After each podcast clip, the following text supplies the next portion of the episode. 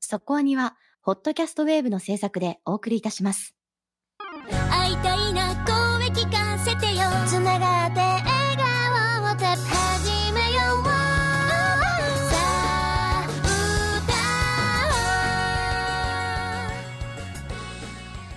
ディープじゃなくそこそこアニメを語るラジオそこアニ。そこはに先週オープニングで散々語ってしまったマクロスフロンティアマクロスデルタですけれども私があまりにも語りすぎたおかげで怒られました。そうですね。あの、正直、いや、言われてる時は、はい。あの、バレされてる時は別に思わなかったんですけど、はい。劇場で見ててう、ん。むちゃくちゃ良かったんですけど、はいあのね、はい。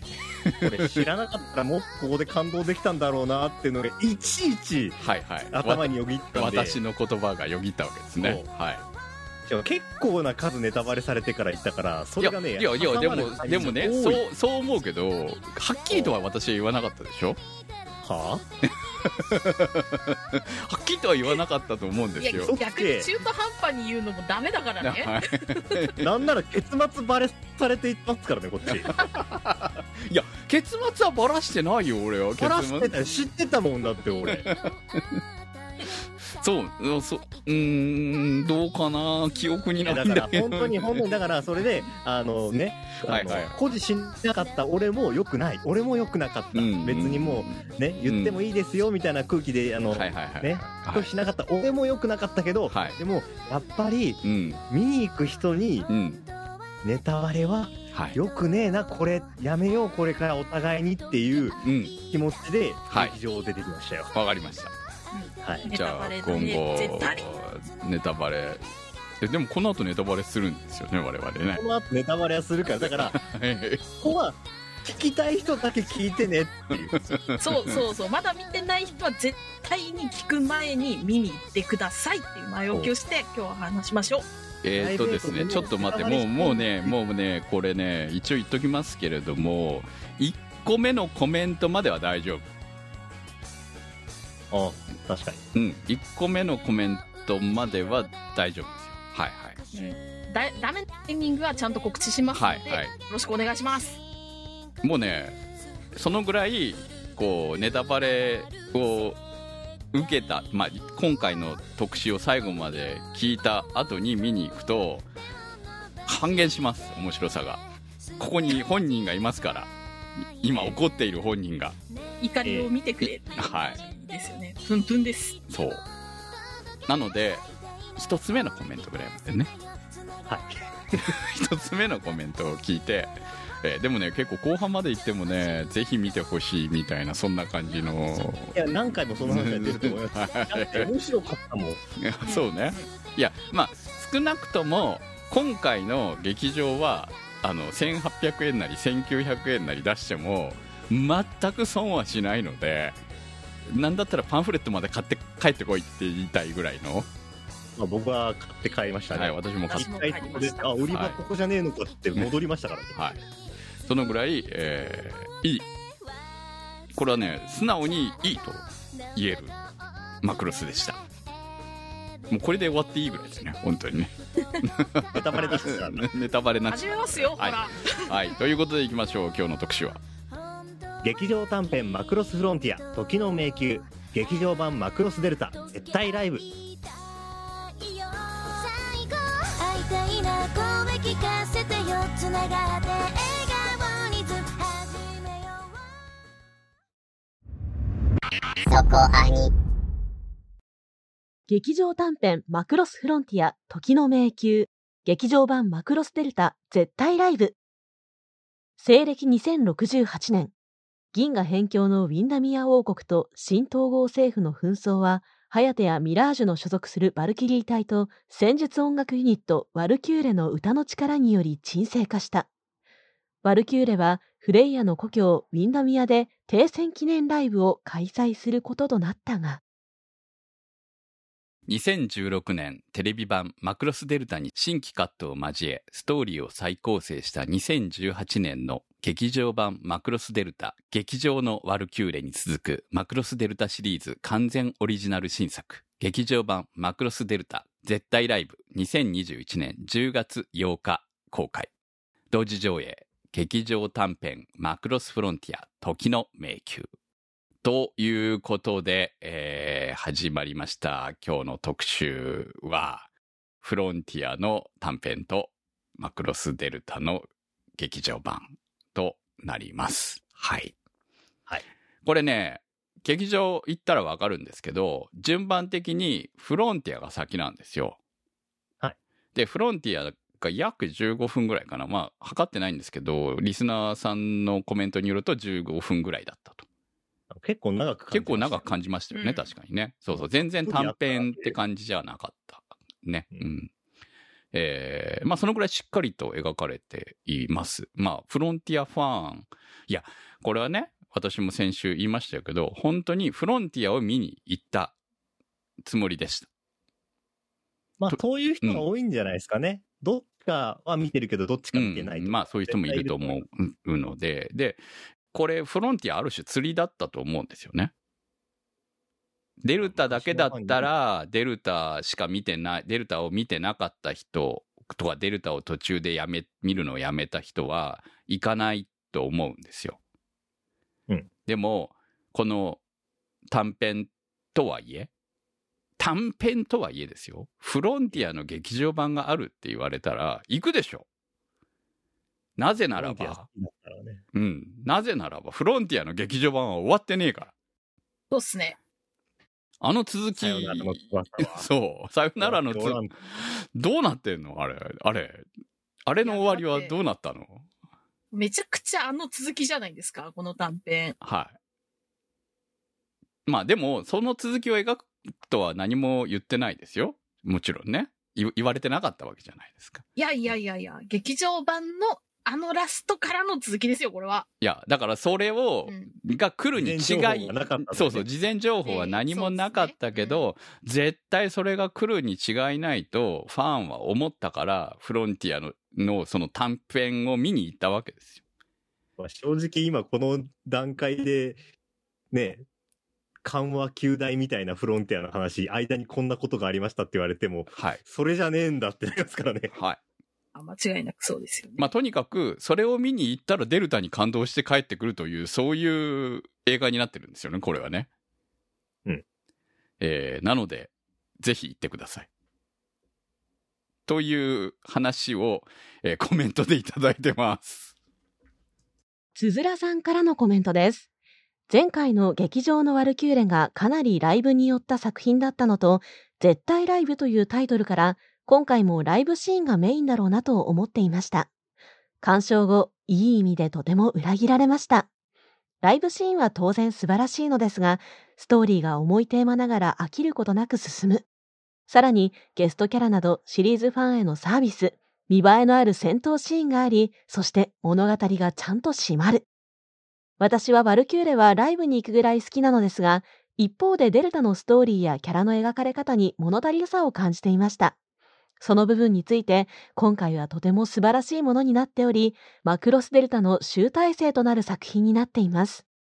個人的には、テレビ版で恋愛、戦闘で活躍がそこまで描かれなかったミラージュがちゃんと活躍していたのがとても嬉しかったですね。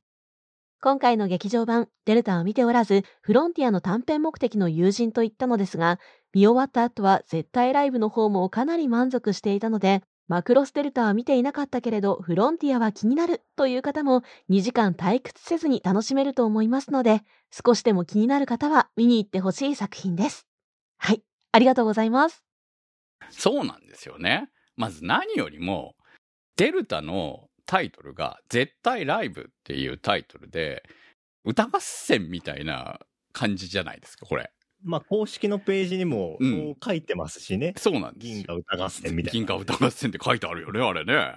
まあ実際そうじゃないですか。このキービジュアルも、うん。ワルキューレとうん。黒いやワルキューレか？みたいな。でもでも何かわからないじゃないですか。それはね、うんみ実際見に行かないとわからないわけなんで。まあでもほら、ライバル出てきて歌合戦っていうのは、アイドルものだとお約束なので、はい。あすごく受け入れやすいうん。かなっていう気がするんですよ、このタイトルから考えると。ただまあ、このタイトルを見た段階で、あ、ストーリーじゃなくて、ワルキューレのライブの映画なんかなと最初ごめんなさい思っちゃったんですよね、僕は。うん。いや、私もそう思いましたよ。だから、そう、それに興味が、まあだから、ワルキューレのファンだったら別にい喜んでいけると思うんですけど、今のタイミングでワルキューレのファンっていうのは、やっぱりもうすごいずっと応援している人たちだけだと思うんですよ。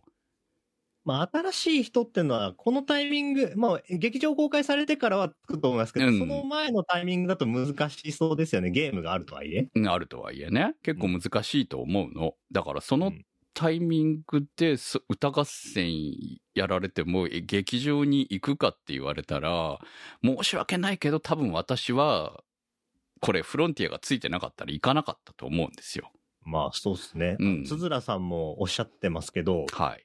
デルタのストーリーとか、あと、まあ、キャラ自体は悪くないんですけど、キャラの、なんかもっとこういうとこ見たいなみたいなところとかは、正直、物足りねえなっていうところがあったので、なんかむしろ逆に、ストーリーじゃなくて、ワルキューレのライブだけやってくれた方が、歌は良かったから、まあ、気分が乗ったら、劇場ではということではなくて、どっかね、あの、レンタルとか配信とかにあったら見るか、みたいなテンションでしたよ、正直、最初は。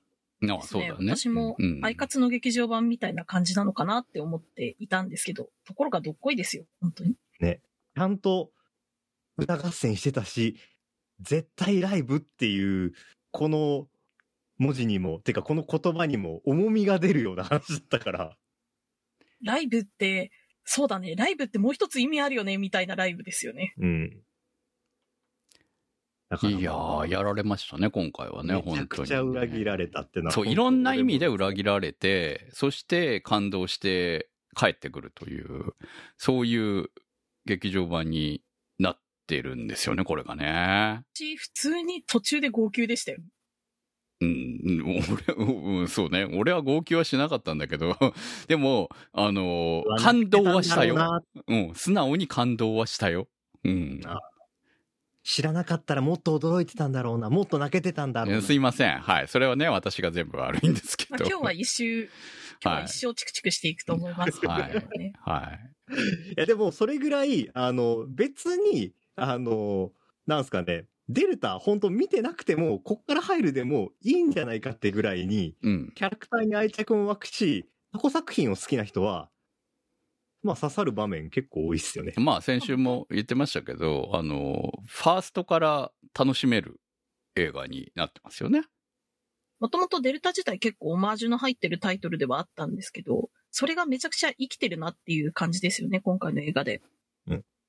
まあ、それだけ言えばフロンティアの方もそうだったわけなので、だから、まあ、マクロスの伝統というものは、ちゃんと脈々とね、受け継がれてきて、あ、ここで全部が繋がっていくのっていうふうに思わせるような終わり方をするのが、この作品のすごいところ。だったんじゃないかな。まあシリーズとしての、うんシリーズとしての意味としてはそうだと思いますね。はい。でも、あの、デルタとしては綺麗に終わる。いや、だからね、よくできてるなぁと思って、これをテレビでやってほしかったと思いますよね。いや、そうですね。あの、この映画、不満全然ないんですけど、うん唯一一個あるとするならば、これはテレビでやるべき。これは最終回に置くべきだった内容だぞっていうのが一番惜しいなって思ったところでした。か、あの、すぐやるべきだったよね。うんうんうん。いその、続きとして、こう、もう劇場が用意されていて、その劇場でこの結末を迎えていれば、多分、誰も不満を、に思わずに、デルタが終われたと思うんですよ。結局ね、何か、何が問題だったのかっていうと、デルタのストーリーに、の、に、こう、いろいろ終わってみたときに、不満があった人たちがやっぱりいるってある一定数いたはずっていうところですよね。テレビシリーズはね。テレビシリーズは。うんだから、いいところもいっぱいあったし、その、こういう複数のメンバーでライブをやるっていうのが初めてだったわけじゃないですか。あ、マクロス2でちょっとやってたのかな。まあそういうのを除けば、うん、基本的には、まあソロですよね、言ってしまえばね。ソロで歌うっていうパターンだったわけなので、それがまあこうフロンティアで一緒に歌うことはあっても、でも、えー、ユニットじゃなかったわけだからね。まあでも時代考えたらユニット当然来るよなっていうところではあったなとは思いますけどね。うんただユニットにすると難しさも出てくるわけじゃない。一人一人に物語をどうやってつけていくのかっていうところが出てくるわけだから、そこがうまくデルタはいったのかっていうところがちょっとやっぱりどうなんだろうっていう。ここはもうなんか、あの、メインというか、ワルキューレの一人一人に対してっていうところで入ってくれるんだったら、入り口はそれこそ歌なんだろうなって。歌のパートでとか、うん歌の声でっていうところから、このメンバーのこ、この人が推しみたいうんうな、ん。そういうところから入っていくっていう窓口だったのかなって、ストーリーからだと正直、この子がすごくいいみたいなのって、ちょっと難しかったかなとは思います。そう。結構ね、内容的に出ると重いんだよね、ストーリーがね。そう。そうですね。そう。だから、スストーリーが重い分、その、そういうところに、こう、気持ちを持っていく余裕がないまま最後まで突き抜けちゃったなっていう感じがあっテて。レビは30分ですからね。そうなんですよねその間にストーリーも進めて、そういうキャラクターのいいところとかいうのもで、ちゃんと歌もねのスタンスとしてねそう、そう、売らなきゃいけない世わけだからね。勢にうん。重きを置けばいいのか、この子可愛いすればいいのかっていうのは、ちょっとその辺、結構フロンティアってその辺、あの、回ごとによって変わってった感じがするんですね。今回はもうランカの話みたいな。うん。フロンティアね、うまかったよ、正直。やられたって思ってましたから。だから、それに比べると、こう、ちょっとね。まあ、いや、フロンティアもね、決して不満がないわけではないよ。テレビシリーズの、終わりとかね。うん、まあ、いろいろ、ね、え、そこ、それでいいのかよ、みたいなところとか、劇場版だって、好きだけど、お、おいおい、まだ終わってねえじゃねえか、みたいなのとか、そういうのはあるけれども、えー、まあでもフロンティアに関してはやっぱり、それでも好きって思ってしまうタイものがミングの瞬発力がすごいんですよね。うあるんですよね。その辺はね、デルタはね、正直そこまで持っていけないまま、まあ、今回のかん皆さんの感想を見てもそんな感じだったのかなというのが、全部この劇場版を見て消化されたっていそう感じを非常に受ける。っていうことを考えると、それだけのポテンシャルは持ってたんだよ、もともとっていうことなのかなと。実際そうですよ。だって、普通に考えても、どの子も好きだったじゃんっていう記憶しかないから、あとは輝かしてあげられればっていうところかなって思っていた部分大きいんですよね。あの、優等生すぎて突き抜けきれないタイトルっていうイメージが強いので、突き抜けさえすれば好きなところしかないじゃんっていう作品だと私は思っていた。まあ、確かに、フロンティアで、とか、ファーストのマクロスとかでも、このキャラは好きだけど、このキャラは苦手だわ、みたいなのは、デルタには感じなかったってのもありますね、それは。うん。で、あの、ワルキューレのそのユニットっていうのが時代感的なところっていうのもすごくあるんですけど、今回の劇場版にしても、その過去作品へのファンへのサービスっていうのが、フロンティアにもあったけれども、それよりももっと巧妙にというか、あの、なんですかね、派手になってるっていうのは、やっぱりこれ配信とかで過去作品に触れやすくなったから、このぐらいまでは知ってる人は知ってるだろうし、見た人も見直した人もいるでしょう。すぐ見見直せるでしょうみたいなところもあるんじゃないのかなって思うんですよね。フロンティアの頃ってやっぱりその辺、過去作品ってどうしてもレンタル屋さんとかに行かなきゃいけないとかでハードルが高かったから、覚えてる人がここまで覚えてるかなとか、そういう、まあね、確かにね。そう。うん。そういうところもハードル下がってるから、これだけファンサービスもできたし、うん、物語の方も別にファンサービスだけの映画じゃないっていう状態になってるっていうのが、やれたのかないやだからバランスが素晴らしいいやめちゃくちゃ版でしたよね、本当にね。いろんな展開もそうだし、そういうファンサービス的なびっくりもあるし、うんこれはまた見たかったんだってのもあるし、ちゃんと感動もできるっていう。正しくエンタメでしたね、本当に。い、や、ほんとね。そうね。ちゃんと、その感動、感動だけじゃないからね。その戦闘シーンとかはもちろんマクロスらしさバリバリでやってますし、歌も良かったし、ちょ、ちゃんとね、ライブもや、ね、やってたかな。歌合戦やってたしね、ちゃんとね。そう。嘘はついてなかった。だから本当ケチのつけるところはないんですよ。うん。ということで、えー、見に行けと。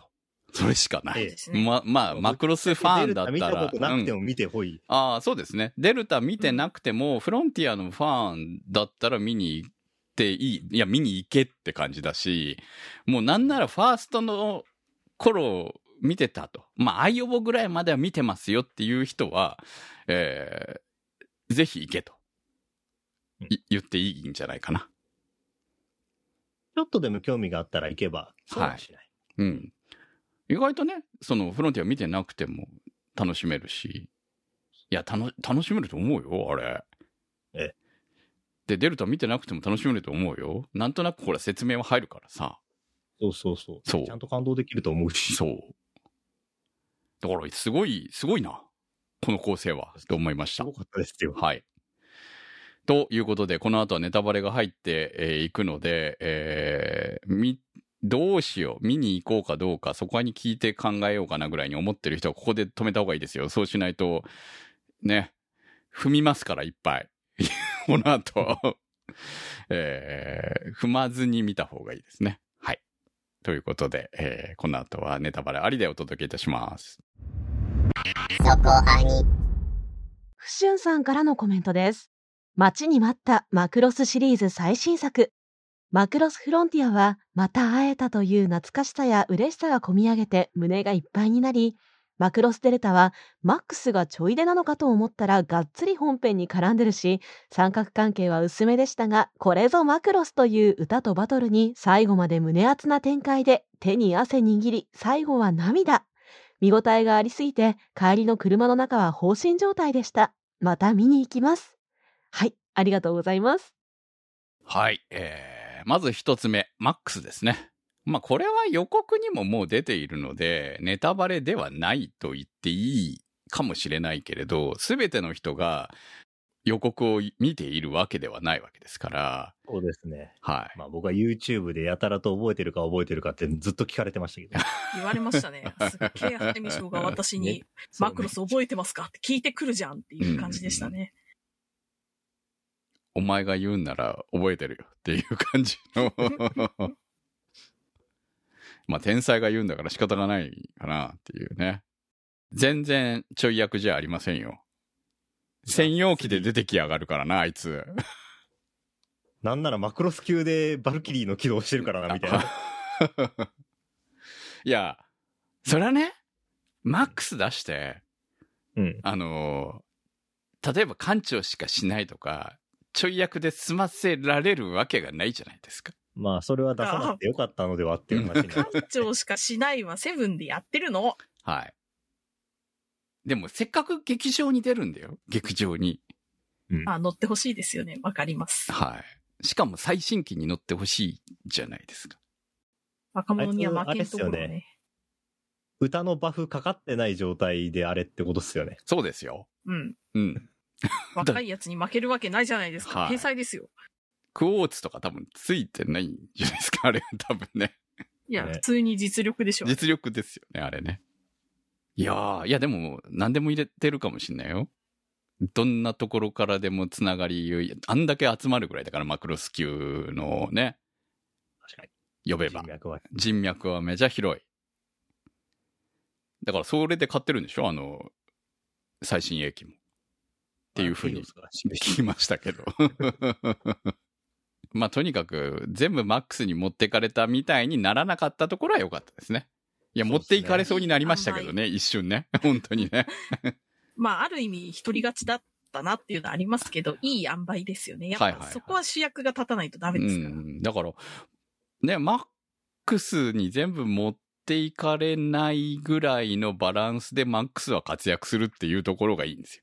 マック一ス、番ちゃんとしてますよね。そうそうそう作り方としてそは。あのう、マックス出たけどちょい役だったねじゃなかったからね、ちゃんとね。フロンティアの時のうんイサムよりも全然いい登場の仕方だなっていうのが、その、サービスカットでちょっとだけ出るとかじゃなくて、うんドラマにも絡んでくるところがすごくいいなと思っていて、うん。あの、館長をやってたのは自分の思うところじゃないって話、はい話してたじゃないですか。あれって結局、その、長く生きたけど、どうしても一番やりたいことができなかった人と、短く生きたけど、本当にやりたいことをやった人っていうのの比較のために出てきたんだなって感じがあるじゃないですか。ああ、確かにね。自分のやりたいことがまだ見つけられてない人ってのもね。うん。うん。そこら辺の比較は、うまいなーって、これほんとなんでテレビでやんな、まあいい。もうそれはね、置いときましょうよ。もうほんとね。いろんな大人の事情があったんだと思いますから。はい。いや、でも、マックスをテレビに出せるかって言ったら、まあ、これは劇場版だったからのね、こう、面白さだったかなっていう気もするんで、まあ劇場版に残しておいたからこそ、マックス出るなら行くかも絶対いるでしょうし。そう、俺はそうでしょうね。確実に。うん。そう、あの、イサムはね、もうちょっとね、あ、ちゃんと、まあ、イサム出るからフロンテ見に行けよって言われて、見に行ってあれはって怒ると思います。怒ると思いますよ。私はそう、まあ、イサムもっと活躍シーン見たかったからね、正直ね。でも、うんフロンティアの映画で、あのぐらいでサプライズで出てくるっていうのだったら全然嬉しかったですけどね。うん。まあ今回の、まあの、ね覚えていますかって散々やったあれぐらいの出番だったらそら怒ってた。あそうねそうね、確かにね。うん。まあ、そのぐらい、こう、だから、前回の反省を生かしたんじゃないの？やっぱまあ、今回もうちょっとやっていいかなっていうのがあったのかなって気がしますね。私はマックスが出てきたのも嬉しかったですけど、り。はい。エキセドルさんが出てきたのがすごく嬉しかったです結構、あの二人好きなんですよ、コンビとして。はい。みんな好きだと思うよ、あれは。いやなんかこれまで長くやってきたけど、それが一番の英断みたいなこと言ってたの、ふう痺れると思いましたよ。ずっと思ってたけど言わなかったんだろうな。ね。嫁の顔よりよく見たエキセドルだよ。はい。確かに。横にいるからね。でかいからね、何しろね。いつからこんな冷めた会話をするようになったのかみたいなことを 今どうなってんだろうな。でも、まだ別れてないみたいだから。50年連続、そろそろ別れそうカップルとかで扱われてんでしょ？あの人たち。やばいよね。そんなネタになってましたけどね。はい。えええー、まだ別れてないんですよ。はい。でもミリア出てこねえからね。全然な。そうですね。まあまだ残弾としてマクロスシリーズが残している玉ですよ、はいはい、玉ですよね。ミリア、まあ。いや、でも、見た目変わってないんじゃないの？どうせ変わってないでしょどうせ変わってないよね。はい。セブンの段階で綺麗だったろ？お母ちゃんうは。ん。綺麗だったわ。はい。いうんや、出てほしいですね。次には。次があるのか？次にもマックスは出るのか？っていうわかんないけど。いや、出るでしょ、こんなの。はい。いや、次こそマックス主役じゃねえの？違うの？ええまあ、それはわかんないですけど。はい。まあ、そんな感じで、えー今回のサプライズ、一つ目はマックスとエキセドルが出るということでしたね。直輔さんからのコメントです。過去の劇場版はいずれも未視聴なまま、今回の劇場版を見に行ったため、メガネが割れて死んだはずの人が短編で生存していることにまず驚きました。内容は言わずもがな、わずか14分の間に苦手だったランカさんが大好きになったくらい素晴らしく、二人の歌姫の魅力をスクリーンで再確認するための映画という感じで、劇場版と途中で挫折したテレビシリーズを視聴したくなったほど。そしてデルタ、最高でした。ワルキューレ箱推しですが、特に好きな要さんの見せ場が嬉しかったです。闇キューレもこれだけの出番でおしまいなのがもったいないほど魅力的。後半は歌と戦闘シーンがお互いを煽るような怒涛の展開でしたね。これぞマクロス。涙をこらえているところに、ワルキューレメドレーと伝承歌合唱は反則です。最後は一転、静かな終局。失ったものは大きかったけれど、そのフレイヤが聴く人の心の中に残していってくれた歌のように美しく明るく優しい圧巻のラストシーン。この劇場版の制作決定のきっかけがワルキューレのセカンドライブだったというのがまた熱いエピソードです。ありがとうございました。いやー、劇場未視聴なまま行くと。フロンティア。これはちょっとなんなね、驚きですよね。結構後半まではテレビシリーズを見てらっしゃったみたいですけどね。そうですね。メガネ割れてますもんメガネ割れてますからね。実はメガネ割れた人は劇場版で死ななかったんですね。まあ、あの当時なんかそういう感じの、ね、テレビ。ビと違う展開、はい。結構いあった気がするってい。うか、めちゃくちゃテレビと違う展開ですよ。本当に。ま あ劇そう場うし。そう。劇場版はね、フロンティアめっちゃよくできてるので、ぜひ見てください。絶対見た方がいいです。うん、絶対見た方がいいです。なぜああなってるのかがわかるのでね、やっぱりね。はい。テレビシリーズのランカちゃんちょっと苦手だったんですけど、劇場版ですごく好きになったので、本当に見てほしい。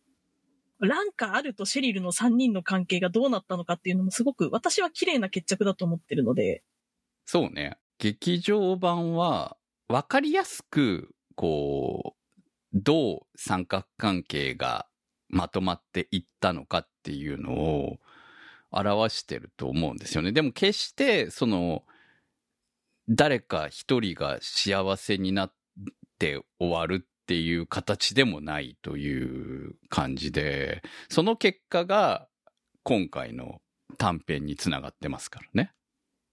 そうですね。そう。ランカちゃんは、アルト君が好きであるのと同じぐらいにシェリルのことが好きなんだなっていう内容だったのがね、私は本当に、さよならの翼のすごい好きなところなので、うん。そうなんですよ。それが周りのキャラクターもちゃんと分かってるから、ああやって付き合ってくれてるってのもあるだろうしね。そうだね、確かにね。まずも、あのー今、こう、冬眠状態じゃないけれどもね、こ眠った。う、眠ったままになっているので、それを起こしたいという気持ちがランカの中にはあるわけですから、そのために努力をし続けているということになってますからね。だからなぜそういうことになったのかは、やっぱり前回の劇場版を見ないとわからないと思いますんで、直輔さんはぜひ、えー劇場版見に行っていただきたいと思います。あの、あ、見に行っていただくことはできないのか。だから、劇場版見てください。あの、配信でも何でもいいからね。かなりテレビシリーズとは違う雰囲気の物語になってると思います。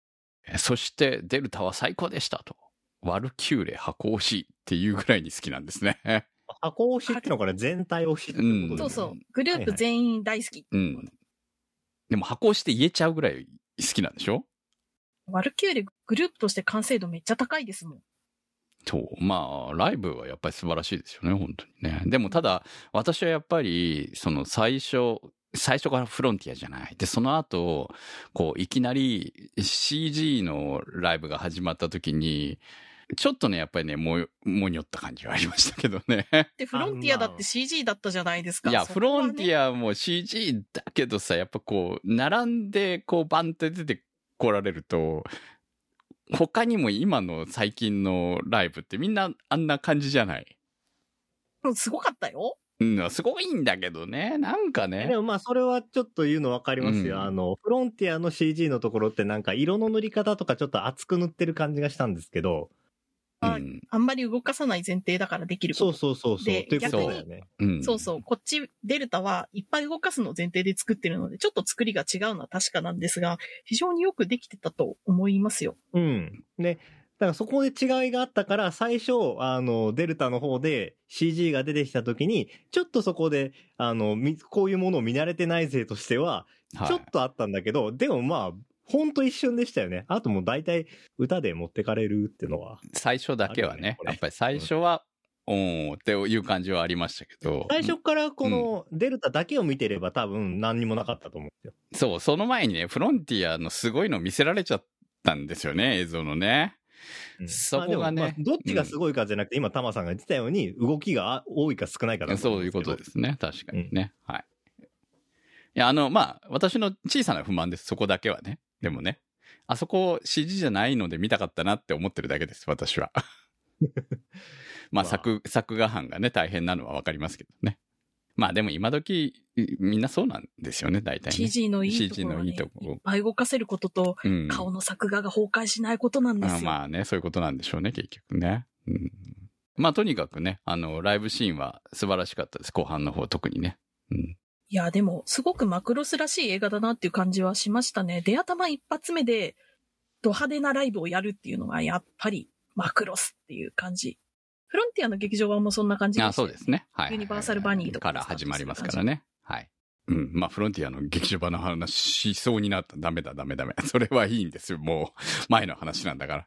えー、そうです。そして、最後の一点。まあ、この終局のお話は、えー、また、んこの最後の方につなげていきたいと思います。そうそうそうそう。これ、劇場版の制作のきっかけ、ワルキューレのセカンドライブだったんですね。いや、これ、聞いて、で、この映画見たじゃないですか。はライブの映像見てえなって思ってんすよね、今ね。正直。いや、ワルキューレすごいよ、本当うん。テレビの時から、あ、曲はかっこいいの、おしゃれなのやっぱ多いね、さすがマクロスやなって思って聞いてたから、ちゃんと聞かなきゃなって、ちゃんと見たいなって思いました。ライブで見たいね。ライブシーンで見たいね。こう、CD もいいんだけど、えん踊っているシーンで見たいかなっていう絶感じ、対映像付きの方が面白いですよ。ライブのこ円盤が見てえってなった。はい。うんだから、これはやっぱり作品が良かったら、そういう風に繋がっていくってことだよね、やっぱりね。れうんうんこ。の子たちを使ってもっと動かしてあげたいなっていうふうに思われたってことですよね。そういうことだと思います。はい。いや、でもおかげでこんないいもん見れたんで、だからワルキューレの活動が結果的に、いや、だからね、作品は終わっているのに、ワルキューレの活動はずっと続いてるのはなぜなんだろうってずっと不思議に思ってたんですよ、私は。で、それが、あまあ、結果的にこういう風に繋がったんだっていうことは、まあ、どこからその実際に劇場版をやりましょうっていう話になっていたのかはわからないけれども、まあ、きっかけになって、その制作決定まで繋がっていったっていうのは、あ、素晴らしいなと、やっぱり、彼女たちの努力の結果が実ったっていうことだと思いますよね、やっぱりうね。んうん。歌が人の心を動かすってまさに、まさに、まさにマクロスだ。うん。ボクシーさんからのコメントです。自分にとってマクロスデルタって前作のマクロスフロンティアと比べて正直いまいちだなーって思っていました。グループアイドルとか人間同士の戦争とかプロトカルチャーとかいろいろ仕込んでいたのになんだか全体的に消化不良な感じでせっかく新作のマクロスやったのにちょっと残念な作品だったなーって思っていました。でもですね、見に行ってきた新作劇場版マクロスデルタ絶対ライブがとっても良かったです。この作品でマクロスデルタが自分にとってぐぐっと可愛い作品になりました。フロンティアに負けないくらいのてんこ盛り感とサービス感でとっても華やかで気持ちのいい映画だと思いました。無印以降の往年のファンへの過剰なサービスもあってマクロスファンとして満足でした。自分と同じようにテレビ版マクロスデルタ残念だった組にこそ見てほしいです。それでもって今回の短編フロンティアと合わせて作り手側のまだまだマクロス続けるよという声が聞こえた気がします。どのような形になるかわかりませんが、今後のマクロスにも期待してます。ありがとうございました。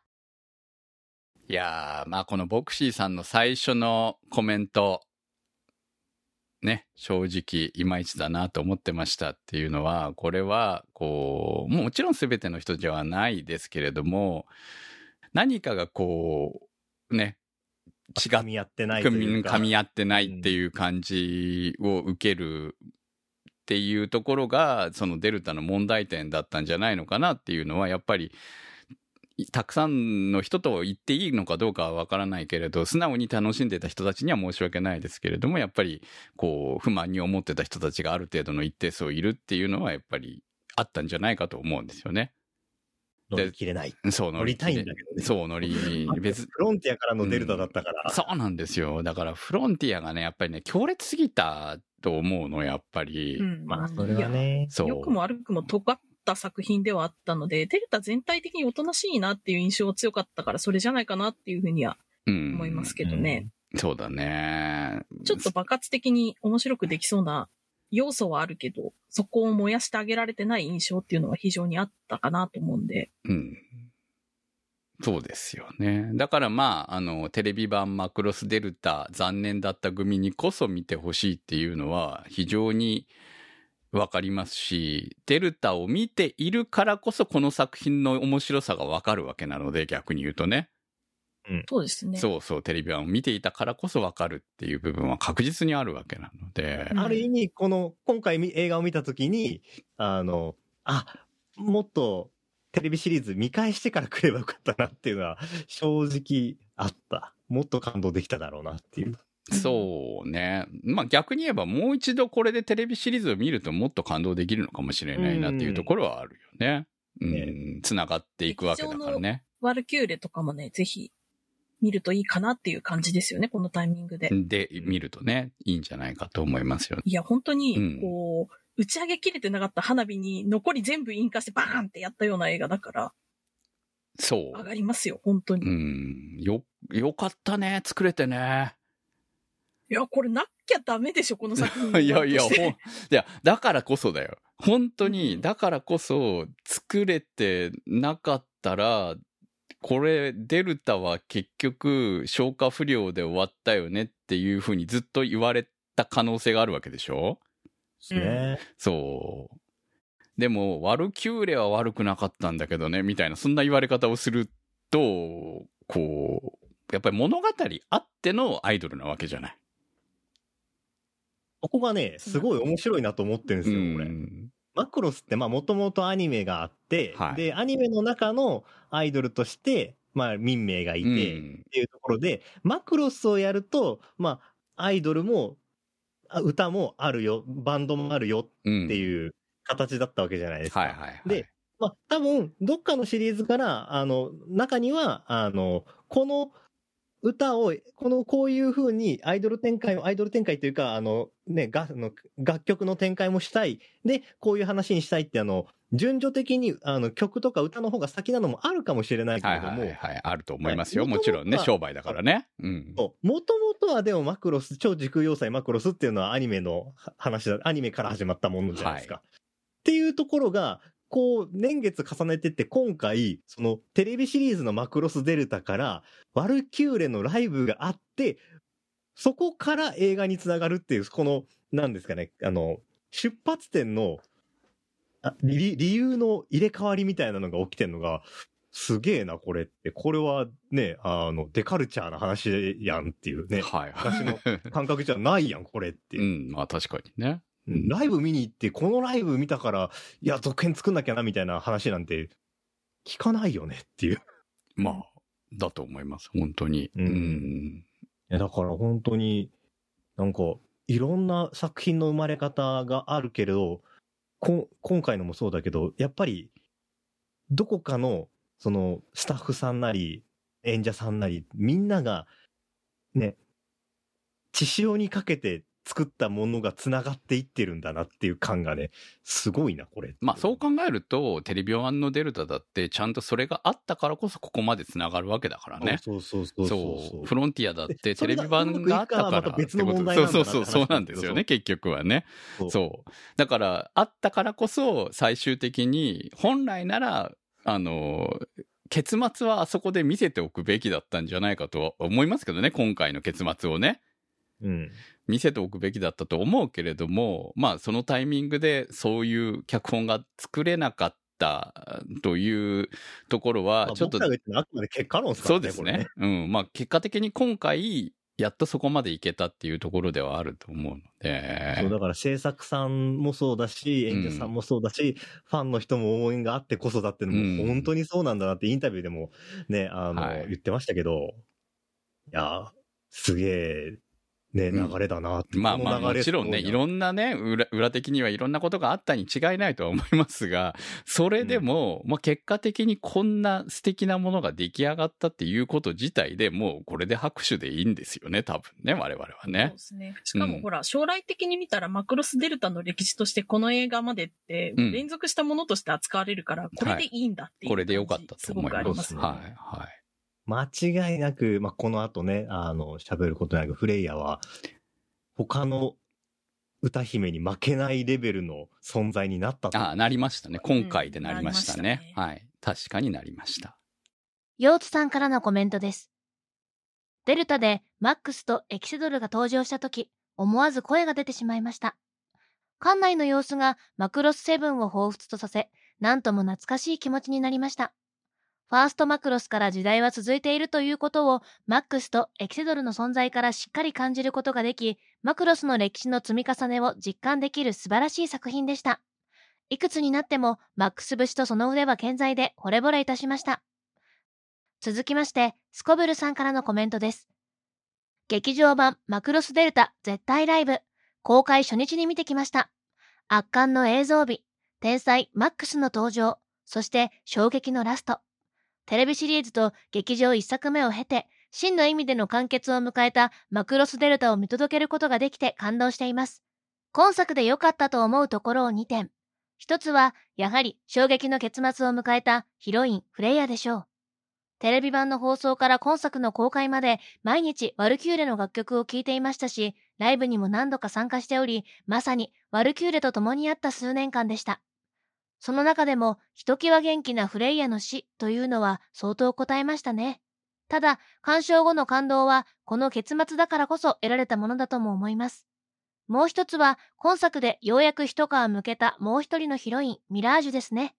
正直、前作ではヒロインとしてもパイロットとしてもいいとこなしだったミラージュ。今作では祖父であるマックスの言葉や、ハヤテとフレイヤの決意により、ようやく自分の立ち位置やあり方を確立し、成長することができましたね。ミラージュ推しとしては、これまで辛い時間が続いていたので、活躍の場が用意されていたのは嬉しかったです。さて、今回で完結を迎えたマクロスデルタ。フレイヤの意志を継ぐもう一人の星の歌い手や、ワルキューレのその後など、どこかで描かれることを期待しています。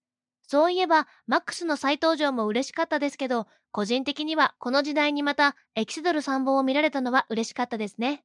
はい、ありがとうございます。まあ、初代からのファンからすると、まあ、非常に、こう、いろいろ気になるシーンが山ほどある 作品だったんじゃないかとは思いますけれども。はい、質問です。はい。あの、ミサみたいな髪型の人は何なんですかね？いたでしょ？ミサみたいな髪型の人が。あのねはいはいはい結構ね、出てきた後で気がつきました。ああ、気づきましたか？クムさん、クムさんが言ってたの、こはいはいの人のことだな、そういや。そうそうそうそうそこに気づくまでに、うんそこに気づくか気づかないかとか、そんなことよりも話が面白かったから。はいはいはい。でも、私はミサ派としては、こう、どうしても、あのオペレーターが気になって気になってしょうがなかったんですよ。なんやねん、のあいつと。ミサニの人。ミサニの人。でも声は違う。もちろん声は違う。しかも、ミサよりも若干こう、いまいちブサイクに描かれているという、この、ね、まあ、あえて美人さんではないとない。そうそうそう。でも、その髪型は絶対ミサを真似してんだろうっていうような。ねほら、あの、最近の作画の中に、うんこう、おとなしめな目のサイズのこう紛れると、どうしてもパッとしなくなりますよ。はいはいはい。まあね。天、天命でしたからね。もうね、本当にね。いや、でもなんか未来ヤシマみたいな魔性の女なんじゃないですか、あの子 も。そうな。実は、あの、館長とできてると言われても私は、ね、信じますからね。本当に、ね。何番目の女なんですか？何番目の女なのか知らないけれども。でもほら、愛予防が劇中劇の設定だから、はい愛予防を見て、うん。その髪型に似せてんのかもしれない。ああ、なるほど。ああ、なるほどね。あるかもしれない、それ。はい。いやいや、でも、いちいち忘れがちな劇中劇の設定。はいはいはい、はいええまあ。でもね、あそこに彼女は必要ですか？あれは完全なサービスでしょ？でも、どう考えても。まあまあサービスの一つだとは思いまはいすけど。はい。わかる？っていうぐらい。後ろに座ってる二人にね、うん。あの、目を奪われがちですけど、はい。手前にいるやつもそういうやつだそう そうそうそう。そこにいるのどう見ても、お前ミサニのなんかだろうみたいな。でも、ミサの子供がいるわけはないんですもんね。あそこにね。そううそですね。そうなんですよ。だって、メガロード1にいるはずですから。いや、あのね、今回見てね、ちょっとびっくりしたのが、はい。途中で、そのメガロド1とかの設定とかもそうなんですけど、はい。あの、途中で人間がなんか銃のロボットみたいなのになるじゃないですか。はいはいはいはいはい。ありましたね。あれを見たときに、今まであんなんなかったっすよね。マクロスで。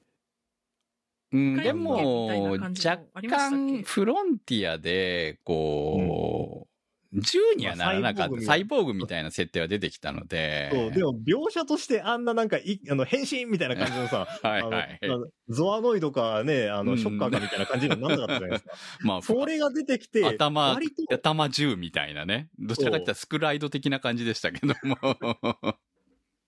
なんか、これを見てて別に、え、こんなん出すのって思わせない世界観ってだいぶ自由になったんだなと思って。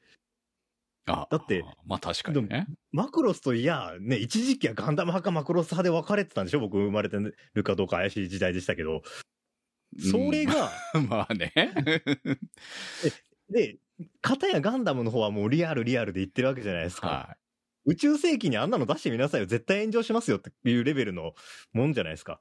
い。いや、それはガンダムの種類によって違うんで出てくるまあ、ガンダムだでも宇宙世紀もの、G ガンダムにあれが出てきても別に、あのあはいはいびっくりし。まあ確かに宇宙世紀ものに出てこられるとちょっとそれはないだろうと思いますね。母が出てきたらびっくりするでしょってあそら、そら許さんですよ、私も。なるけど。はいいいじゃないですか。ガンダムに関してはね、もう G ガンで破壊され尽くして、00で宇宙人と和解したんだから、もうそれでいいの。はい。まあ確かに。でも、でもまあ宇宙世紀ものってそういうちゃんとした世界観が、はいはいはいあの、硬い、硬い世界観があってって感じですけど、マクロスはそうじゃなくて、自由に何でも受け入れられる土壌ができてるんだなって、これはこれで別の進化をして、両方面白いものになってるなっていうので、これがありなら、ほこの先、他にもびっくりさせられるような、いやもう何が起きてもおかしくねえなみたいな話になってくるて、。あんなのが出てきたわけでしょ結局言ってしまえば、今回、一番実はやばかったのっていうのは、イプシロン財団なわけでしょ？ということの、ですね。うん。シシドニーハントとか全身擬態っぽい感じでしたけど、あれはインプラントってことなのかな？どうなんでしょう思わせぶりな桜はいがはいはい。パッと出て散っていきましたけど。はい。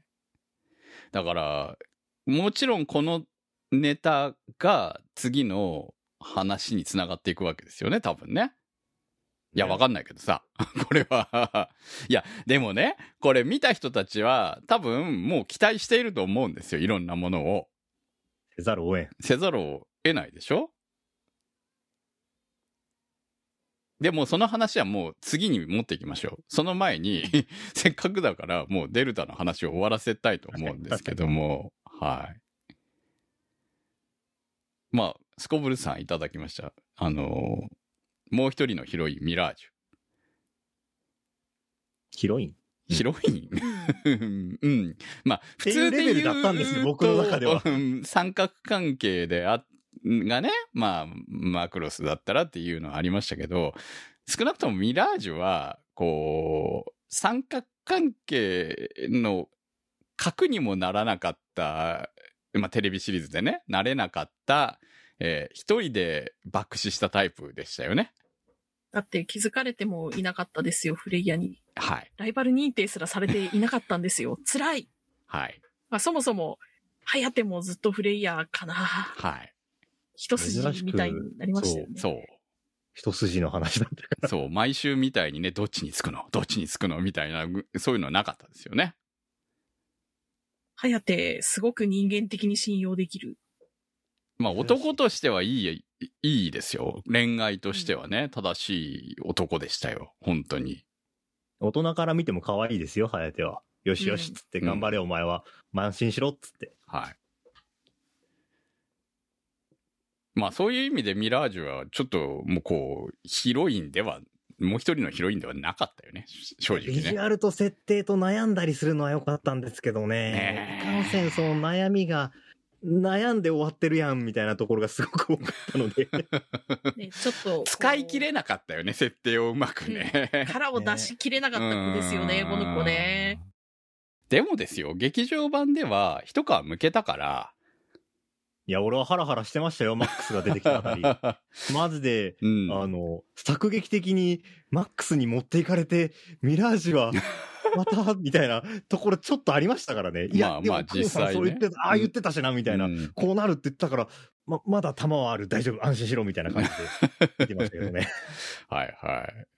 まあ、ミラージュはでもちゃんとほら、ね、あの、応援するという側できちんと役を果たしたかなというとそこうですね。ろもあったし。あれは憧れだったからっていうのは言い聞かせだなとは思いましたけどね。うん。やっぱりこう、負けヒロインなんだよな、この子っていう感じは。まあ普通私負けヒロイン推しなんですけれども、今回に関してはみそこまでミラージュに対して思い入れがなかったので、いやだって突っえ込めなかったじゃないですそうか、あの二人の関係に。もっとグイグイいけたら違ったけど、やっぱりいけなかったんですよね。そこがミラージュの戦いにおいても、恋愛においても負けているところだったのよ。はいはい。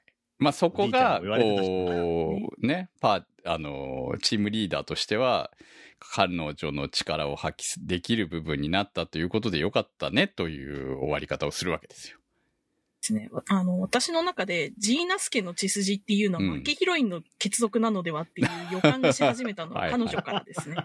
いや、だってミレーヌも結構負けヒロインの香りありましたからね。ずっと振り向いてもらえてないぞっていう。そうね。はい。シビルだよねって言われたら、うん、まあってなるし。いや、だからね、それはね、何が悪いのかって言ったら、すべて天才が悪いんじゃないですか？あの、マックスは浮気をしているけど、ミリアが浮気してるって話聞かないから、はいミリアはずっと負けヒロインなんじゃないですか、これは。ミリアの血筋が負けヒロインなのでは？かわいそうな血だな。あるかもしれない。ね、だって別れないってことは好きなんですよね？まあ、そうね。いやまあ50年連続ということは何かしら話題にはなってて、忘れ去られてない夫婦だから、世間的にもね。うん。一緒にいることがあるのかどうかはでもよくわからないですよ。いや、でも、でもそれは好きなのと一緒にいないってこととか、好きなのと、でも怒ってるってことは両立するから、はいはい。そういうことなんじゃないかな。まあまあまあね、なんだかんだ言いながら、こう一番好きなのはミリアだと、どうせ公言してるに決まってますよ、あいつは。そう、公言してるからね。ではいでも、マックスが、ちゃんと誠心誠意、ごめんねって謝って、はい。あの、ね、会いに行ってやれよっていううん。話ですよ。次の映画それだ。おじいちゃんの話になっちゃったよ。いや、でもだからね、その、さっきちらっと言いましたけど、その、何、道に向かって突き進むことを、ね、マックスが突き進めなかった、今までご、なんかずっと、パイロットに戻りたかったけどみたいなだった人はい。っていうのと、まだ道を見つけられてないミラージュっていうので、いい塩梅でしたよね。でもね、そのミラージュがちゃんとこう、一応は、その、リーダーとして、うん。正体のリーダーか。として正か、体のリーうダー。ん、活躍できる場ができたっていうところで、まあそういう意味で彼女の見せ場はそこだったのかなというふうに思いますね。追いつけない代わりに一歩引いて、うん。みんなを見渡してあげるっていう。大事なことですから。やっぱりね、それはいね。いですよね。うん。やっぱ突っ走りがちなチームじゃないですか。防具も入ってより一層ひどいことになってましたけど。マジで本当にあいつは文句ばっか言ってんな、こいつわっけえなーって思ってみたいけどほんとねな、なんか、いきなりシェリル・ノームのパロディ突っ込んできたんだけど、何この子可愛いって思いましたけど。いやは、この世界でもシリルのファンが見たら切れそうって思って見たけど。いや、だって、シェリルの歌はみんな知ってるわけでしょ？当然ね。ね世界中、う世界中というか宇宙中に広がってるからねね大人気です大人気ですからね。はい。え、あの、ランカリーと共演したことあるんですか？VTR を見てただけあったなって。切ないんだよね、あれ。まあ、あるあるだよね。そうですね。ああいうところも含めてね、要は可愛いと思いますよ。わかる。やっぱね、キャラクターとして一押しなのはフレイヤなんですけど、ワルキューレっていうグループとしては私、要激推しなんで。すっごいああいうとこいいと思う。そしてリーダーなのも可愛いと思はい。いやいや、要はいいいいですよ。私も要は好きですう。ね、ちょっと未亡人の毛が漂ってましたけど。ね。いやいやいや、いやもうそろそろ新しい恋に行ってもいいんじゃないかと私は思ってますけどね。幸せになってほしいですね、はいあの子にはね。さあ、えフレイヤですー、よ。フレイヤですよ。フレイヤですよ。はい。最初の絶対ライブのロゴを見たときに、ああ、L とイエクスクラメーションのここでルンピカなんだ、ふーんとか思って見てたテンションとは、劇場出た後のテンションが違いましたよ。うん。まあね、まあ、笑い、笑い事じゃないですよね、正直ね。うう。ん。いや、でも、いや、そこまで締めっぽくならないのが本当この映画のいいところだなとは思うよ。そうだね。いや、だってもうそれはずっと語られてたことなわけじゃないですか。それを、うんまあね、何度も繰り返すけど、劇場までん持ってきちゃったところが問題であって、本来ならテレビシリーズかせめてテレビ後即ある映劇場版で解決すべき案件だったと思うのね、これはね。あてっきりテレビシリーズで解決するもんだと思ったら、え、やってないんかいっていうね。やらなかったからね。うんそう。だから、なんかまあ、まだ大丈夫だから未来にもう、もう少し続くんじゃうで終わっちゃったわけじゃないですか。このままなんとなく押し通して押し通し続けるうん。のかなって思ってた。そしたらうん、まだずっともう少しは生きていけれるから大丈夫っていう、その、まあもしかしたら私は、あの、二人の子供ができるところぐらいまでやるのかなってお思ってたんです。そういう可能性を残して終わるのかな30歳って言ってた。うんそうそうそうそうそう。でも30歳までに産めばいいわけでしょ？まあ、あの世界のあの人種の30歳はまあおばあちゃんだから。そう。だからそのまあまあまあでも前に。ここから颯といい仲になってねっていうところで考えたら、まだ、まあ、子供ができてもおかしくない年齢なんだろうなってぐらいに思ってましたけど。思ってたでしょ？だからうん子供ができて、それでまあフレイヤーは先に行くけど子供が残ったよっていう感じで終わる結末があるのかなっていうのを勝手に想像させて終わるような終わり方しちゃったわけじゃないですか。そうですね。で、あの、デルタの今、劇場版ができたからこそ言える巧妙だったなってところは、その気分にこっちをさせておいて、さらに、劇中のキャラクターもみんな、多分そうなっていくんだろうな、そうなるといいなと思ってたっていうリンクのさせ方がめっちゃうまいなっていう。うん。確かに結果としてそうなっただけかもしれないんだけど、これまあ。確かにね、これはね。うん。颯も周りの正体の仲間もみんな、それが一番、ね、うん。いいところなのかもね、ベターなんだろうねっていうところで思ってたわけじゃないですか。はいはいはい。みんなも俺らも。うん。っていうところからの今回のストーリーだったので。はい。そうですね。私、テレビシリーズの最終回の頃の話で、フレイヤがいなくなった後に、ハヤテの心に寄り添うのはミラージュかもね、なんていう話をしましたけど、今回の映画を見てその感想は吹き飛びましたね。そうだね。もう永遠にフレイヤを愛してるんだな、あいつって思って、なんかグッときちゃったんだよな。正純愛直、ですね、うんこれは。恋愛ものとしては歴代で一番美しかったと私は思ってます。うん。まあ、はやて浮気しないだろうからね。マックスと違って。そうね。ねうん。で、しかも、マックスは相手がいるから浮気できるんであって、もう、はやて、ね、フレイヤいなくなっちゃってるわけだから、もう浮気じゃなくて本気になれるけど、でも、そうはいかないわけじゃないですか。あんな別れ方しちゃったら。そうだって一緒に生きるって言ったもん。うん。無理みですよ。んなと一緒に生きるって言った、言ったじゃないですか。はい。いやー、だから、若い若いねっても思うけど。わまあ若いんだけど、うん若い若いからこそできる話なんだろうとは思うんですけど、ただそれにしても、あの、なんすかね、自分のやりたいことに準じるっていう、うん彼のまっすぐさがね、すごく。颯と、うんそう、あの、フレイヤーに、特にフレイヤーなんですけど、ううん、んそこに全力投球して、どれだけ生きるかよりも、どうやって生きたかっていう、うん。どうやって今を生きていくかっていうところに全力投球してるっていうのは、やっぱり見てる側としても、アニメを見てる側としてもやっぱり、なんか力をもらうようなところもあるし、美しいと思えるしっていうので、こんなキャラクターになるなんて、思ってなかったよ。これは不意打ちだよっていうね。結末はねね、ネタバレしてから言って、言ったとはいえ、それでも、あ、この描き方を、こんな生き方をするキャラクターをマクロスで出しちゃう。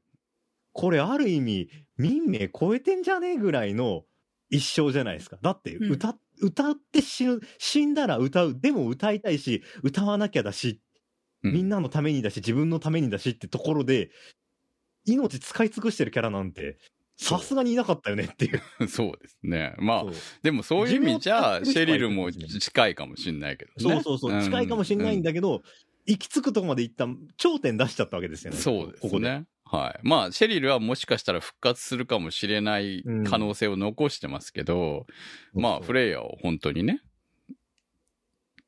うん。メタ的な見方をするんだったら、ここでフレイヤが、あの、死んじゃったから、シェリルは大丈夫なんだろうな、みたいな、あ同じような。結末2回しないでしょ、みたいな、そういうメタな呼び方もできますけど、うんそれを、そんなことはまあ、もう、作中以外の話なんでどうでもいい。もう、んこのフレイヤは、マクロス史上かなり、まあ、ある種衝撃のですよね。ヒロインが、その、ね、最後に死ぬという。うん。歌いながら、歌い終わり死ぬというシーン。誰がこの子のあの決定にケチをつけられるよっていう。そう。うん。これはもう、ね、すごいな。結末を本当に結末を、デルタの結末を迎えたなという意味では正しい。感じですよね。もう、うんフレイヤが一回倒れてからもうずっと泣いてるみたいな感じでしたよ。あの、ミクモがフレイヤにもっとフレイヤと歌いたいって言って泣くシーンが結構きつくて、ミクモってあの中身の年齢すごく若いじゃないですか。はい。だからすごく幼い物言いをするんだなって思うんだけど、今それを一緒に歌いたいってことを願っちゃったら、フレイヤいなくなっちゃうんだなっていうことが分かってても、うん。なんか泣きながら一緒に歌いたいって言っちゃう感じの幼さみたいなのが見えて、ミクモのこともめっちゃ好きになりましたね。そうですね。ミクモのことはやっぱり、あの、テレビシリーズを見てないとわからない部分もね、あるからね。うんうん。いやー生まれて3歳疑惑みたいなのありでましたすね。はい。いやー、それにしてもね、こんなね、こう、悲しいし、悲しいけれど、すまあ、爽快感とは違うけれども、素敵な恋の結末を見れるとは思わなかったですね。ですね。うん。いや、これはやっぱり主人公が流行ってで、あの、やっぱりミロ、ミラージュとの三角関係がなかったからこそ良かったんじゃないのかなっても思うの。うん。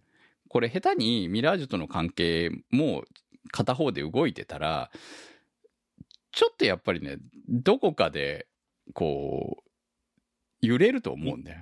何かが。まあ、キャラクターも、あの、なんかそんな、ぶっちゃけここまでのことするんだったら、一途にしかうん。なりようがないのに。無理やりそうそうそう三。角関係にしたらキャラクターも歪むし、はやてのね、キャラクターがむ。歪むと思うんですよ。そうそう。僕らが見てる側の視聴者としての印象も、これなん、どういうスタンスで見ればいいのかなってなっちゃう。そう。だから、もう最初から純粋にハヤテフフレイヤの関係っていうだけでよかったっていうところは正しかったんですよね。やっぱりね。そうですね。まあ、設定上フレイヤって短命だから、うん。そこにミラージュが入り込むっていう目がなかったっていうのは確かにあるんだよな。この設定にした以上、三角関係にはできないうん。じゃないっていうのがやっぱり大きいとこかなって気がします。マクロスデルタのデルタは三角関係のデルタじゃないんだっていううね。ん。でしたね。薄いどころかなかった。うん。いや、まあ、あとね、そうやって、で、伝説のルンの花があっていうのもあったじゃないですか。リンゴの木もそうでしたけど、はい。そう。歌声によってみんなのルンの花が咲いてってなってくると、まあ、これからもしあの、ね、国であの曲を歌ってる時に、まあ、記念日とかでも歌ってルンの花が咲いたら、まあ、それはフレイヤが残したものだよねっていうので、その、まあ、一緒に生きていくじゃないですけど、まあ、肉体とか、心、魂とかがなくなっても受け継がれていくものって、やっぱあるよねっていうのも、かなりわかりやすくやってくれてたし、うんそれがストレートにやっぱ伝わってくるから、感動できるよねって、本当に感動できるよねっていう感じの。いや、本当にね、素敵な映画だったと思いますよ。んうんねこんな感動を、ドス、そうそう、本当ドストレートに感動させてくれるとは驚きでしたからね、本当ね。うん。またね、見終わった後にタイトルロゴの絶対ライブっていうのを見ると、ライブって歌のライブ以外にも生きるのライブがかかってるのと、うんこのライブの L の字から伸びてる先の星がね、最後のエクスクラメーションマーク、新しいやつになってるっていうのが、あ、そういうことかっていうの全部わかるっていうのになってるのも非常にいいんですよね。ね。6人目。うん。いや最後にいた、あの子は、子供じゃないですもんね。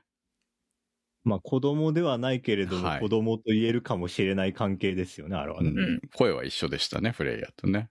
二人が救い出した。二人が生き残らせた子ですよ、あの子は。実際、ルックスは闇フレイヤに近い髪の毛のグラデーションの雰囲気とかはいね。。どうなっていくんでしょうね、あのフレイヤはね。まあ、ワルキューレの歌声を聞いて育ったっていうレベルの存在だからね。どうなっていくのか、それはそれで。関わってきそうですけど、まあ別に関わらなくてもあそこでね、ゆっくり、うんあの、ハヤテと暮らしててもいいんじゃないみたいなところもありますし。はい。ハヤテはあの後何をしていたのかもよくわかりませんけどね。まだパイロットはやってるのかな？パイロットやりながらリンゴを植えてたんじゃないですか？うん。なるほど。まあ、この後、マクロスシリーズが続くんなら、どっかで、ここの話は、ハヤテが出る出ないに関わらず拾うでしょっていうぐらいに、存在として割と大きかったなっていう。はいはい。まあ、デルタの世界の話はね、大きかったなという感じもあります。はい。まあ、とにかく大きな感動をいただきました。はい。常新さんからのコメントです。マクロスフロンティアは短編15分ぐらいとしてまとまっていて、メンバーの成長が見れてよかった。でもこれは次を期待される要素がいっぱいで、続編は見たいですね。アルトの居場所らしい方向も示されました。デルタでレディー M の名称も明かされ、存在も見えたので、つながる話に期待します。はい、ありがとうございます。デルタでレディー M の名称も明かされ、存在も見えたので、えー、ということですが、レディー M の名称って明かされましたっけ？僕はね、これはね、はいまだどれかわかんねえなっていう。うん。まあ、メガロード1が出てきたので、メガロード1にいる誰かですよね。まあ、そうですね。はい。でも M って民名の可能性もあれば、早瀬美沙の M の可能性もあるわけで、M 多すぎ問題。そうなんですよ。だから、まあ、メガロード1も M なわけですし、そうですね。はいじゃあ、これはミリアだな。いやだから何かはわからないんですよね。まあ、正直なとこね。船を女性と例える場合もありますからね。はいもしかしたら本当にメガロード1の M なのかもしれない。まあ、M うん。メガロード1の AI とかそういう可能性もゼロではない。うんですよね。結構ね、あの、シャロンアップルとか今回いっぱい引っ張ってまさかシャロンアップル引っ張ってくるとは思わなかったからね。ね確かに、あの、闇キューレの曲、ちょっと懐かしのうん。マクロスっぽい雰囲気あったから、はい。あれはそうか、プラスのミュン、うん。プラスのシャロンの曲のイメージなのかなっていうのはちょっと感じた部分だったんで。はいはいはい。それはそうだったみたいですからね。うん、狙ってるみたいですよね。やっぱうん、ですよね、やっぱりね。うんいや、だからね、今回は本当にマクロスの総決算だったなっていう感じも受けましたし、やっぱ、昔からのファンとしては、その、もちろんね、その、マックスたちもそうですけれども、やっぱメガロード1の存在が、現実として出てきたっていうのは、やっぱ、う嬉しいじゃないですか。まだ存在するんだ。うんといや、なんか、このマクロスっていうシリーズも、ある種のユニバース構想みたいな感じになってきたのかなっていう気はしますね。うんその、各マクロスをつなぐっていうことができるようになってきたじゃないですか。最近いろんな技術で。うん。ということは、すべてをつなげることができるようになった。一つの世界として成立できるようになったってことだから、うん。いつどこに誰をゲストに出してもいいんじゃないっていう世界観が構成されつつあるって思うと、もうつ 早く次作ってワクワクしちゃうっていう感じじゃないですか。と思ってるんですよね。いや、まあ、その、一条光の中の人はもう亡くなってますけれども、それでもですよ、こう、あそこにいた二人は誰なんだと。一瞬見えましたよね。うん。二人の影がうん。あの二人が誰だったんだっていうのは非常に気になりますし、でも二人しかいなかったんだよね。そうですね。そう。あの二人は誰だったんだっていうのはありますし。で、結局また彼らはそのまままたあの世界に取り込まれていったわけなので、でもあそこのフォールドダンスをみたいなところですか？っていうのは、時代が進むの？進まないわかんない。のわかんないですよね。だからその、フロンティアの劇場版、はい。フロンティアの短編のタイトル、時の迷宮になってるじゃないですか。時間を飛ぶっていうこともあり得るのかもしれないとかそうでしょ？思っちゃうんですけど。うんそう、時空だしね。そう、まあ、もともとがね。そうそうそう。自超時空要塞マクロスですからね。そういう意味ではね。だから、今まで、こう、もう歴史が進んでいるので、メガロード1は、どこかで、こう、ね、亡くなった、何かに巻き込まれて、亡くなったんじゃないのかというふうに思われていたメガロード1が、実はまだ存在していたんだと。っていうことはそこに民名がいる可能性がある。ということなわけですよね。まあ、だって今回時空振動弾なんていうアホみたいなね、はい。兵器の名前も出てきたし、何でもありだよ。うん。っていうふうにつながっていく物語ですよ。これだからデルタの話の中でそういう話を描き、このフロンティアの短編の方で、えーこう、未来へつながる物語を描いたという感じを受けますよね。うんあのーま明らかにフロンティアは続きが見たい。そうです。っていうか、続きを作るための振りだったと私は思ってますよ。いやあの方向は？はあ。そうって。いう。だってあれ、ね、じ、どこにあるとかいるのかを示したわけでしょ？そうですね。うん。まあ、あ本当にあるとかどうかは知らんけど。うん。まあまあで、もきっと会いたい人のところに導いてくれるんでしょうくれるわけでししょ？ってことは、今から向こうは、向かうわけでしょ？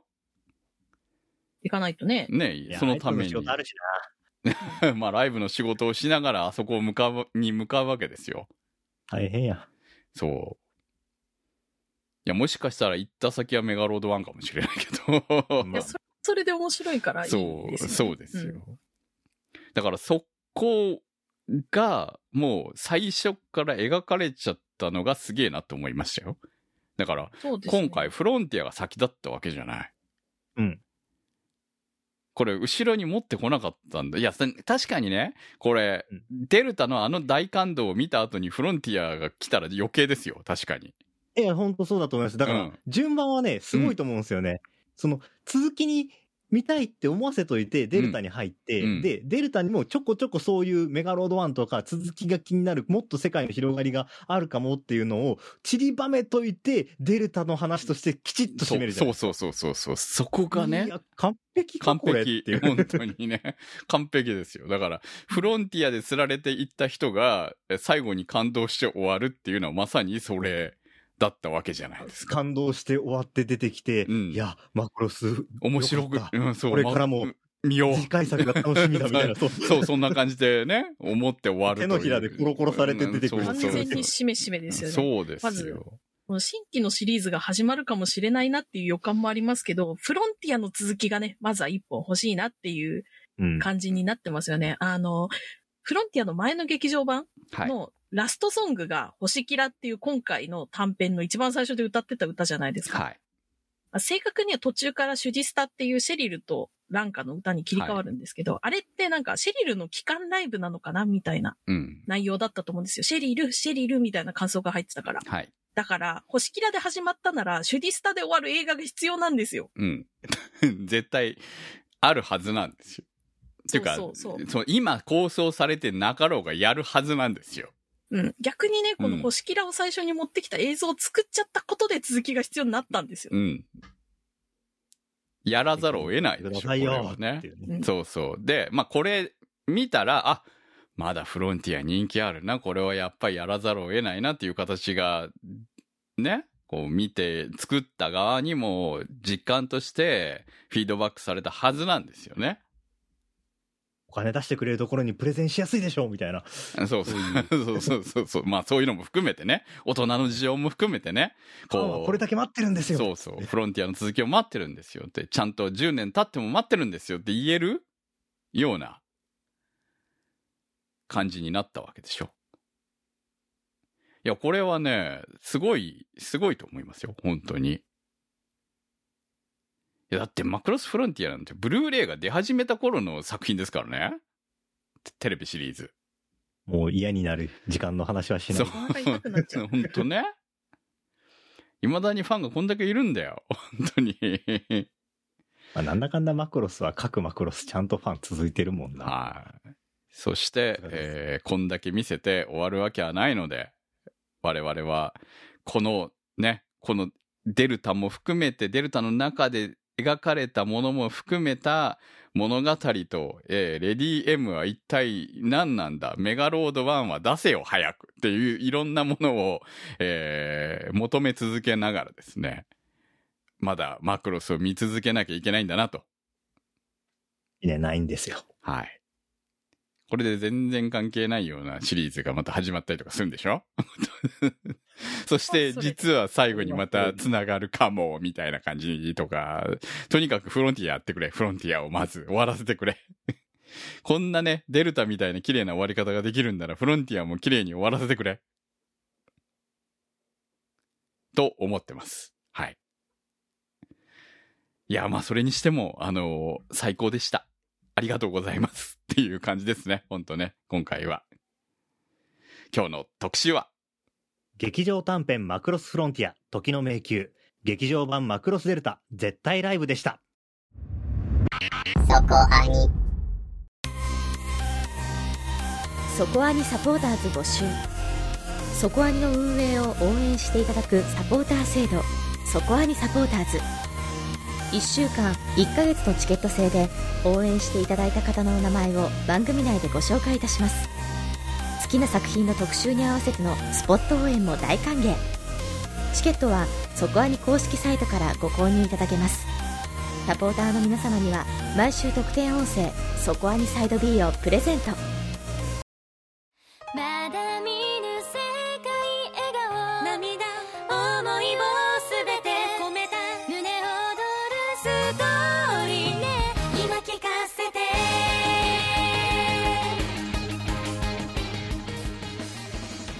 お送りしてまいりました、そこアニです。はい。マクロスでいっぱいだったわけですけれども、なんと来週は、お互いなんですよ。もうそんな時期なのかっていうか、まあいっぱい始まってますしね。はい。見てます？見てます。結構今期。おお見てるんですね。そうですか。見てます。あはい。そうですか。いやー、付属というか、その作品に出てくるプラモの出来が良くてね。ああ、そうなんですね。マブラブとか。マブラブ、うん俺が言ってるのはその話じゃなかったけど。あそうですかマブラブもはい。全然全然。はい。じゃあブルーピリオドかなああ、なるほどね。全然私ね、今期はね、実はあんまり手をつけてないので、えー来週頑張りたいと思います。はい。ということで、皆さん、あ、アンケートも始めますので、アンケートもぜひお答えください。お待ちしております。よろしくお願いします。はいえーベスト3ですけれども、えー、1、2、3に点数はありませんので、好きな、とにかく3本あげていただければと思います。いつも通り募集フォームを作りますので、そちらの方でお待ちしております。ということで、えーアンケートもやりますけど、皆さんの好きな1本もお待ちしております。投稿の宛先は、はい、えー、投稿はそこアニ .com までメニューバーにあります投稿募集からお待ちしております。あお互い特集は、えーここ最近いつも通り、えーランキング形式でやっていきたいと思いますので、えーアンケート重要ですよ。よろしくお願いします。劇場短編マクロスフロンティア時の迷宮劇場版マクロスデルタ絶対ライブ特集は立ち切れ線香さん青梅財団さんトレビさん DAY555 さんマキさん夜さえあればいいさん B さんニワッチさん常新さんフックさんメガネ属性ノットイコール負け属性さんタケさんシリコンの谷のシカジカさんスイスイさんヒヒさんシオシオさんアビマルさん金猫さん横綱さん直輔さんのサポートにてお送りいたしました。サポーターの皆様には毎週アフタートークそこはにサイド B をお届けいたします。今週もサポートありがとうございました。それではまた来週お会いいたしましょう。お相手は私くむと。タマと宇宙世紀仮面でした。